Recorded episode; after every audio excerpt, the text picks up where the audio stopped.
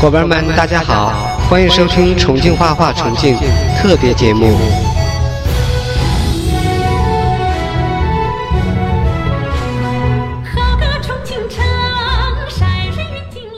每年阳历四月四日到六日是世世代代清清楚楚的休整日。清明节是中国最重要的传统节日之一，它不仅是人类祭奠先祖、缅怀先烈的节日。也是中华民族认祖归宗的纽带，更重要的是认知先辈，看自己的不足，修正自己，带动后人，感悟人生的价值，去除先辈遗留的甘枝枯叶，保留可借鉴的新芽，弘扬正能量。清明节已有二千五百多年历史，古时叫踏青节、三月节、祭祖节、扫墓节、扫坟节、鬼节等。它与七月十五的中元节、十月初一的寒衣节。并称为中国三大著名的鬼节。据传始于古代帝王将相募集之礼，后来民间于此日祭祖扫坟。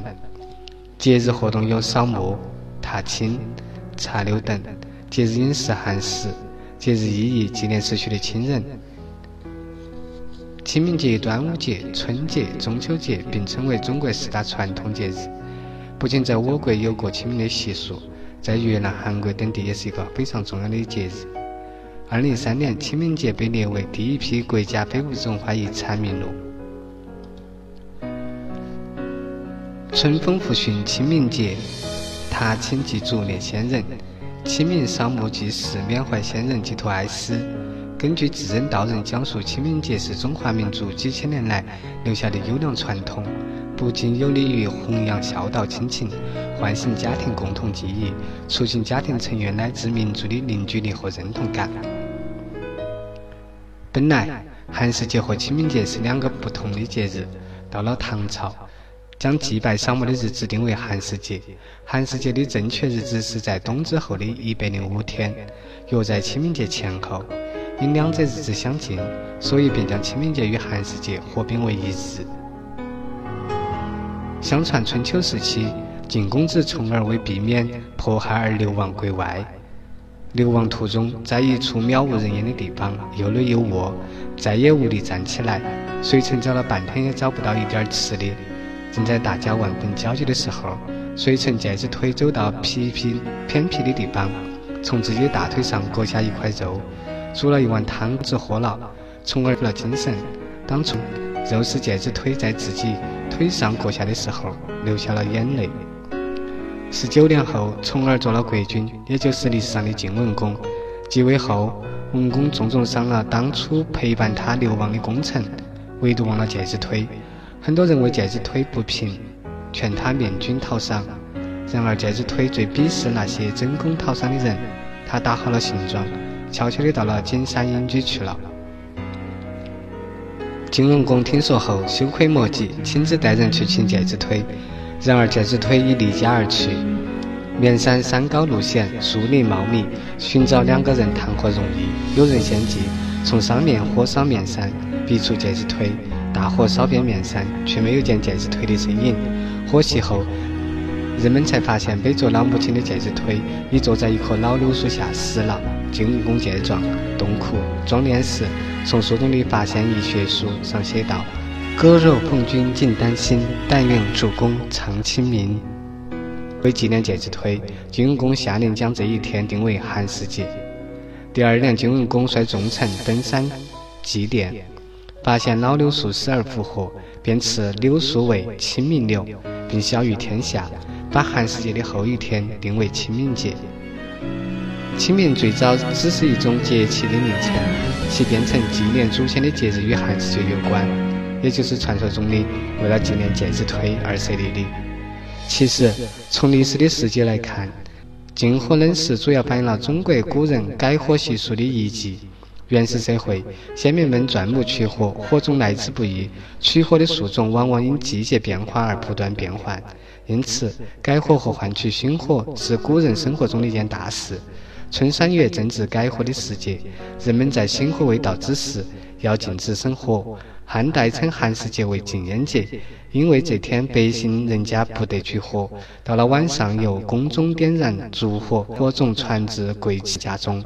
宋元时期，清明节逐渐由附属的寒食节地位上升到取代寒食节的地位，这不仅表现上坟、扫墓等仪式的清明节举行，就连寒食节原有的风俗活动，如冷食、蹴鞠、荡秋千等，也被清明节收归所有。清明节后来还吸收了另一个较为较早出现的节日上巳节的内容。上巳节古时在农历三月初三举行，主要风俗是踏青、伏羲。反映了人们经过一个沉闷的冬天后，急需精神调整的心理需求。约从唐代开始，人们在清明扫墓的同时，也伴随之以踏青游乐的活动。由于清明上坟都要到郊外去，在哀悼祖先之余，顺便在明媚的春光里吃足清清原野，也算是节哀自重、转换心情的一种调节方式吧。因此，清明节也被人们称之为踏青节。秉性贪玩的孩童。常常不满足于踏青游乐仅仅在清明举行一次，诚如唐代大诗人王维诗句：“少年分日作遨游，不用清明节上巳。”融汇了两个古老节日精华的清明节，终于在宋元时期形成一个以祭祖扫墓为中心，将汉式风俗与上巳踏青等活动相融合的传统节日。明清大体承接了前代旧制，清明节仍然坚持并发展着在其春季生活中一个必不可少的大节的地位。民国初期，清明节这一天，除了原有的扫墓、踏青等习俗外，植树也被确定为常规项目。这实际上不过是对民间长期延续的植树风俗的一种官方认定。受汉族文化的影响。中国的满族、菏泽族、壮族、鄂伦春族、侗族、土家族、苗族、瑶族、黎族、水族、金族、羌族等二十四个少数民族，也都有过清明节的习俗。扫坟祭祖、踏青郊游是基本主题。一九三五年，中华民国政府明定四月五日为国定假日清明节。二零零七年十二月七日，国务院第一百九十八次常务会议通过了修改《全国年节及纪念日放假办法》的决定，其中规定清明节放假一天。二零零八年，清明节正式成为法定节日，放假一天。在中国历史上，寒食禁火、祭奠先人早已蔚为习俗。唐朝之后，寒食节逐渐式微，于是清明节扫墓祭祖成为此后持续不断的节俗传统。唐朝大诗人白居易《寒食野望林》诗云：“乌啼鹊噪昏乔木，清明寒食谁家哭？风吹旷野纸钱飞，古木累累春草绿。棠梨花映百杨树，尽是生死。”离别处，明末重泉苦不闻，潇潇暮雨人归去。宋朝诗人高居清也曾于《清明》诗中描写道：“南北山头多牧田，清明既少各纷然。纸灰飞作白蝴蝶，泪血染成红杜鹃。日落湖里莲重上。”夜归儿语笑灯前，人生有酒须当醉，一滴何曾倒酒泉。就是到了今天的社会，人们在清明节前后仍有上坟扫墓祭祖的习俗。清明之时，正是春回大地，人们便扫墓之余，也一家老少在山乡野间游乐一番。回家时顺手摘几枝。叶芽初绽的柳枝戴在头上，其乐融融。也有人特意于清明节期间到大自然去欣赏和领略生机勃勃的春日景象。郊外远足，一书在严冬以来的郁结心胸。这种踏青也叫春游，古代叫探春、寻春，其含义就是脚踏青草，在郊外游玩，观赏春色。清明前后正是踏春的好时节，所以成为清明节习俗的一个重要内容。古时妇女平日不能随便出游，清明扫墓是难得的踏青的机会，故妇女们在清明节比男人玩得更开心。民间有“女人的清明，男人的年”之说。清明节是杨柳发芽、抽柳的时期，民间有折柳、带柳、插柳的习俗。人们踏青时顺手摘下几枝柳条，可拿在手中把玩，也可编成帽子戴在头上，也可带回家插在门楣、屋檐上。谚语有：“清明不带柳，红颜成好手；清明不带柳，死后变黄狗。”多说法。说明清明不择柳在旧时是很普遍的习俗。据说柳枝具有辟邪的功能，那么插柳带柳不仅是时尚的装饰，而且有祈福辟邪之效。清明插柳区，清明插柳也可以跟过去的寒食节以柳枝祈取星火的习俗有关。今天看来。所以这取柳枝是对树木的一种损害，是不宜提倡的，但这些风俗是人们对春回大地的喜悦。杂草放上贡品，于坟前上香祈祝，烧纸钱金锭，或简单献上一束花，以寄托对先人的怀念。清明节除了上述扫墓祭祖、踏青插柳的习俗之外，还有大量的游乐的风习。千百年来备受人们喜爱的，如研学至今的牵钩、放风筝和荡秋千等，也还有曾盛行一时、为今已不复见的射柳和蹴鞠。牵钩是古称，其实就是现在的拔河运动。据说春秋时，楚国为了进攻吴国，以牵钩这种运动来增强人民的体质。它主要是以一根麻绳。两头分为许多小绳，比赛时以一面大旗为界，一声令下，双方各自用力拉绳，鼓乐齐鸣，双方助威呐喊，热闹非凡。放风筝是清明节人们最喜爱的活动之一。古人相信某人生病，可将其病况写在或画于直啊直的风筝上，用线系着风筝在空中放飞，让它飞至高空，或拉线剪断。疾病灾难便会随着风筝一起飞走。后来，风筝也逐渐发展成为广为流行的郊游娱乐活动。另外还有荡秋千、射柳、射柳就是练习射箭、蹴鞠、斗鸡、残花会等活动。每年的残花会有迎残神、摇快船、捞台阁、拜香凳、打拳、龙灯、跳高杆、唱戏等十多项活动。现在在梧桐、乌镇、崇福、泉州等地还能看到残花会这样的民俗活动。部分地区清明节有吃青团的风俗，青团叫清明饼，面菜馍吃，吃可可、清明粑、艾叶粑粑、艾糍、清明果、波波壳、清明壳、艾叶糍粑、艾板、艾草糕、清明团子。暖骨包等等。清明前一个星期，印尼华人就开始买纸钱、蜡烛、花篮以及现代祭品，如金条、手机等。印尼华人表示，清明节很有意义。这期间，不仅扫墓、祭拜先人，缅怀先人的功德，也是兄弟姐妹团聚的日子。清明节习俗应该代代传承，尤其现代社会更应该发扬孝道。新加坡华人与世界上其他地方的华夏子孙一样，不会忘记在清明节时扫墓祭祖、缅怀先人、慎终追远，回中国寻宗认祖、祭拜先人。这是近二十年新加坡华人兴起的潮流。在清明节前，新加坡华人见面时往往会用家乡话互相询问：“回家乡过清明不？”千里迢迢回中国祖籍地扫墓的原因只有一个：不能忘记祖先。美籍华人虽然远离故土，但许多人都认为，在接受美国主流社会文化的同时，不应忘记中国的传统节日。当地华人也会以不同的方式进行每年一度的清明节日纪念活动。清明祭祀通常被作为清明拜山，此处的清明拜山是指扫墓的意思。江南及南方诸多墓园都在山上，故称为拜山。按照习俗，祭扫的顺序首先是要扫墓。就是将墓园打扫干净，其次是祭祀，这一程序很关键，一是寄托哀思，二是与先人相感。因为山有灵而无主，先人有主而无灵，与先人相感可以更好的得到山村的灵气，这就是风水。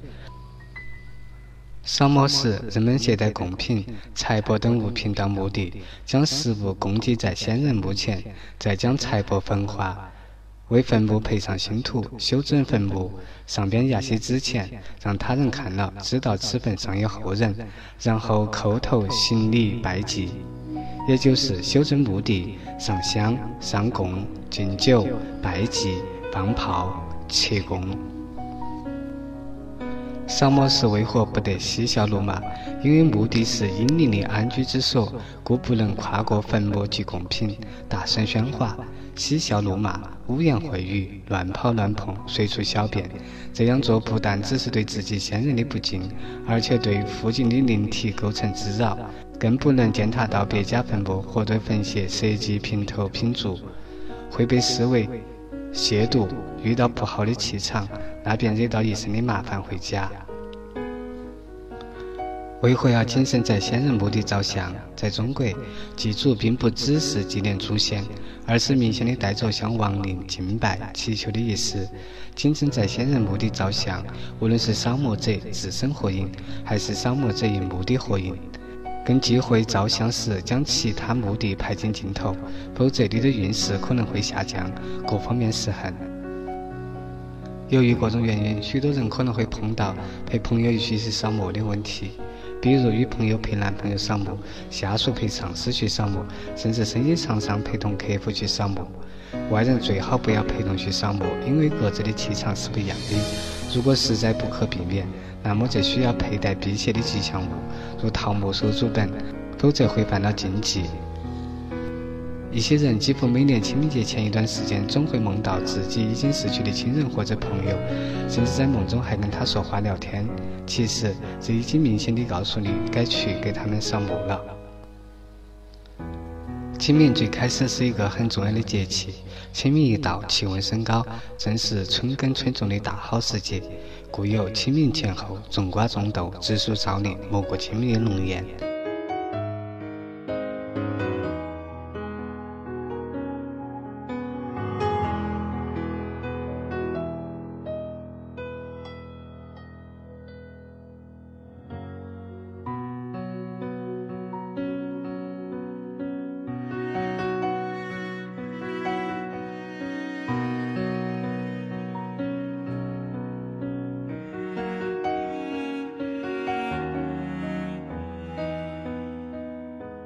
清明节是中国重要的十年八节之一，一般在公历四月五日前后。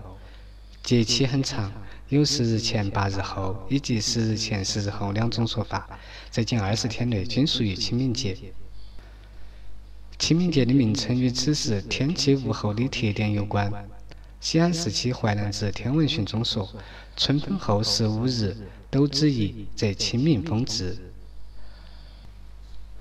二十四节气是中国古代天文学家和民众在生活和生产实践中总结出来的气候规律，比较适宜地反映了一年四季气温、物候、降雨等方面的变化，对人们的衣食安排、农耕、蚕桑等活动有不可或缺的指导意义。到了清明，气温变暖，降雨增多，正是春耕春种的大好时节，所以清明节对古代农业的生产而言是一个重要的节气。清明时节雨纷飞，路上行人欲断魂。借问酒家何处有？牧童遥指杏花村。现在祭祀方式也越来越多了，除了传统的上坟扫墓，随着电子商务的发展，现在也开始流行网上祭奠。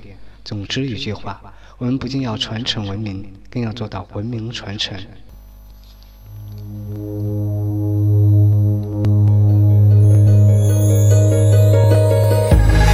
在这一首非常有画面感的歌曲《蝴蝶泉边》中，我们将结束这个节目。谢谢大家的收听，再见。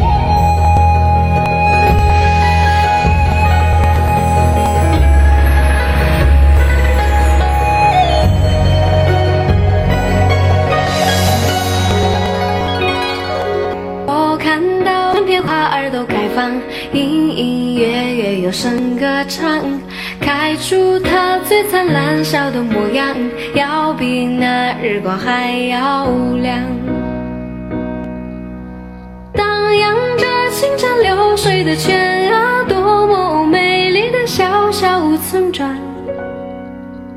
我看到淡淡飘动的云儿印在花衣上。唱着妈妈唱着的歌谣，牡丹啊绣在襟边上。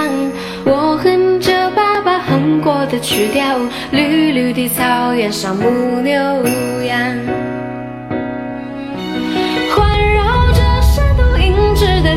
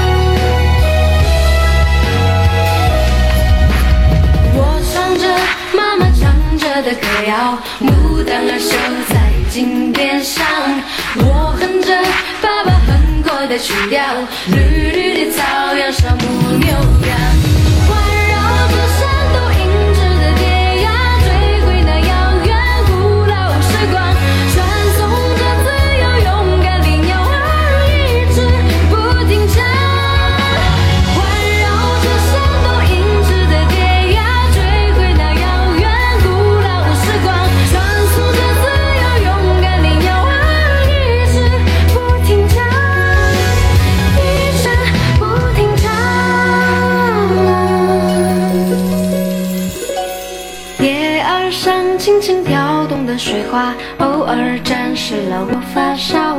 阳光下那么奇妙的小小人间的模样。